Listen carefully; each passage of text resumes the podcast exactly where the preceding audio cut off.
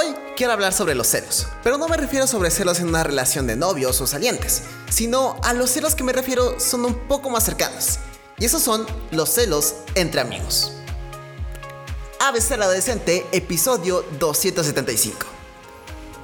Sé que te puede tomar por sorpresa esto, y en especial si eres una persona que no siente celos. Y algunas de las preguntas que pueden dar vueltas en tu cabeza son como de cómo es posible que sientas celos si solo somos amigos. O igual también puede ser de qué sientes celos. Lo cierto es, es que puede salir de nuestros paradigmas, pero un amigo celoso o los celos por los amigos es más común de lo que esperaríamos. Los celos de los amigos no se presentan como lo que tenemos conocido por las parejas, el saber dónde está todos los días, el preguntar por todo, etcétera, etcétera, etcétera, sino que lo que busca un amigo celoso es tener tu atención. Por ejemplo, que tu mejor amigo se vea con otros amigos y que no te hubiera invitado. Puedes sentir celos y miedo de perder a tu amigo, o también de que ya no te quiera como amigo. Por lo tanto, haces todo lo posible para llamar su atención y siga siendo tu amigo. Desde que te enojes con todo con él y que se sienta culpable de que te sientas mal, o también alejarse un poco para que sienta que le haces falta, o hacer otras estrategias que no sé porque yo no soy alguien celoso. Puedo contar todas estas cosas desde la perspectiva de alguien que tiene un amigo celoso o de amigos que tienen amigos celosos. Y lo más impactante de todo esto es que sus planes realmente funcionan desde sentirnos culpables de que se enojen o poner más atención a ellos que a otras personas. Por lo que puedo entender es que tienen miedo de perderte como amigo y pueden incluso intimidar a otras personas o incluso, aunque suene fuerte, controlarte a ti para que solo sea tu único amigo. Si es que tienes un amigo celoso, lo que te puedo recomendar es que no te tomes nada personal.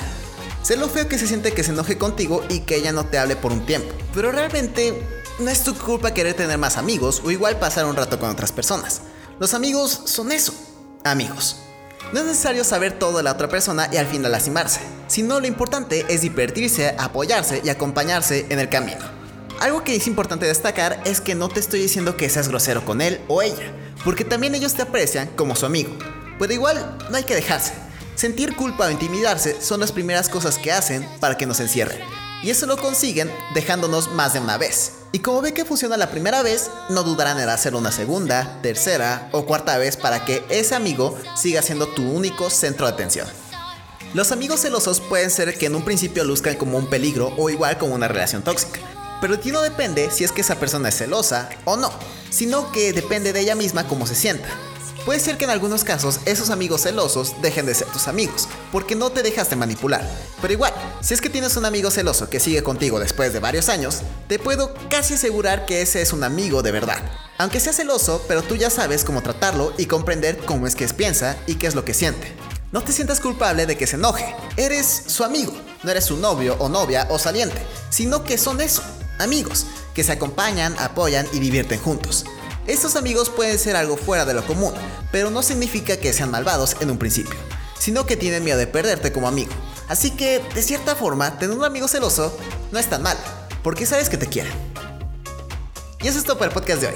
Si te gustó y quieres escuchar más, ve a abcaladolescente.com.